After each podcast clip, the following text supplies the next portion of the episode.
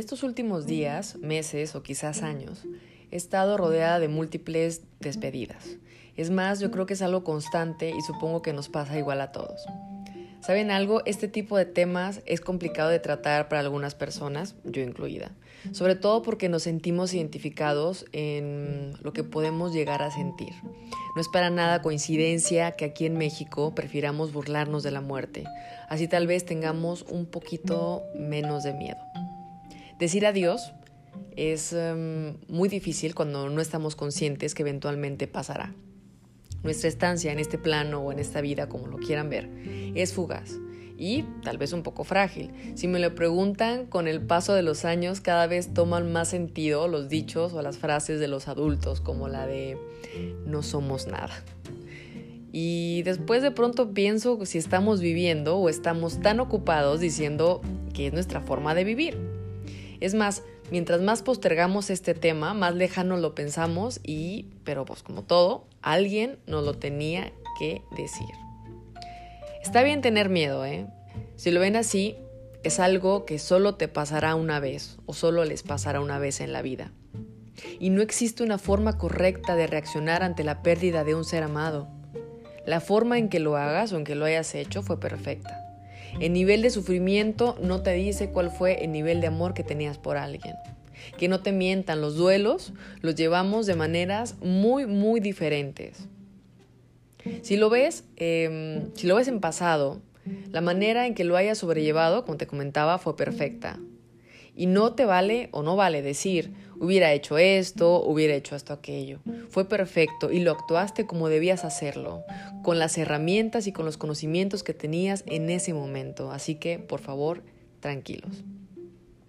Pero una vez que ocurre y perdemos a alguien, no podemos ser ese doliente toda la vida. ¿A qué me refiero con esto? No podemos permitir que esa pérdida nos defina. Es como si en la calle viéramos a una persona y en lugar de identificarnos por el nombre, le dijéramos, mira, aquella persona que va es la que perdió su celular. Ay, mira, te presento a mi amiga, se le murió su hámster. Es igual de decir, allá ve quien perdió a sus padres o perdió a su hijo. ¿Me voy explicando? La pérdida no nos define, lo importante es cómo nos reconstruimos después de ella. Y no sé, tal vez el aprendizaje que tenemos o los aprendizajes son tan fuertes que al final lo que ganamos es empatía. Para muchas cosas, pero sobre todo para tener esa conciencia o esa, ese cariño a otros que están pasando el mismo dolor. Y si me preguntas, eso para mí ya es una ganancia. Pero ¿de qué hablas, Eglantina? Si perdí ese ser amado que me hacía feliz, que me daba vida, que me amaba, ¿qué vas a saber tú de eso? Y la verdad tal vez nada.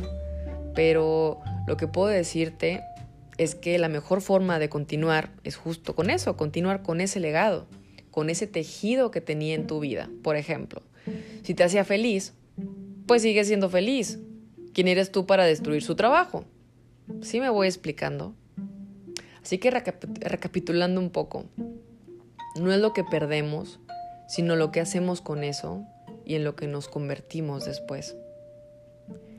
En este aprendizaje de meses, días y años, he escuchado a varios tanatólogos y me quedo con algunas verdades difíciles de tragar y con el tiempo he ido procesando, que espero que alguno de ustedes también le haga clic o sea el momento que necesiten escucharlo.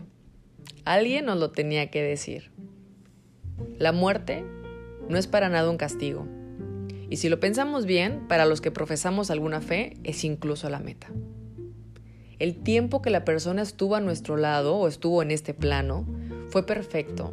No pienses por favor que le faltó vivir. Su graduación de vida llegó puntual y sin prisa. La más fuerte tal vez para mí es, nadie tiene la muerte que merece sino la que le toca. Y es a nosotros los que nos toca procesarlo. A ellos no. Y por más complicado que se vea el panorama, te prometo y te lo he dicho antes, nada es para siempre. Y si llegaste hasta aquí, estoy segura que podrás recordar tal vez el peor día de tu vida. Y si es así, quiere decir que ya lo pasaste, incluso si fue hoy. El día ya terminó. Y lo pasaste. Así que aquí estamos. Date mérito por eso. Felicidades. Les quiero platicar que el fin de semana fui a visitar a la familia de una persona que fue muy importante eh, para mi vida y falleció hace más de dos años tres, no sé. Y déjenme decirles que es una de las personas que más he aprendido. Su familia me dio algunos tesoros que la verdad no esperaba y los tomé pensando que sería tal vez más doloroso conservarlos. Pero después de darle vueltas en mi cabeza un par de días, he decidido vivirlos y trataré de seguir su legado. Y no, no los voy a usar como un ancla del pasado. Serán usados para nuevas historias. Nunca iguales, pero estoy segura que muy divertidas porque pues yo voy a estar en ellas. Me queda claro que nunca se carga el recuerdo, pero se mantiene en un lado. En este sentido, ella dejó una reflexión en su último trabajo, llámelo coincidencia o no, no lo sé. Y dice así, Felices y sabios aquellos que se empeñan en ser en esta vida, tal y como les gustaría ser en el momento de partir. Empeñante en vivir así, ahora, para que cuando te toque partir, te encuentres feliz y sin miedo. Y yo me quedo justo con eso. La verdad no importa recordar cómo fue su partida. Su vida estoy segura la vivió al máximo. Y eso, amiga mía, es la meta. Hasta la próxima.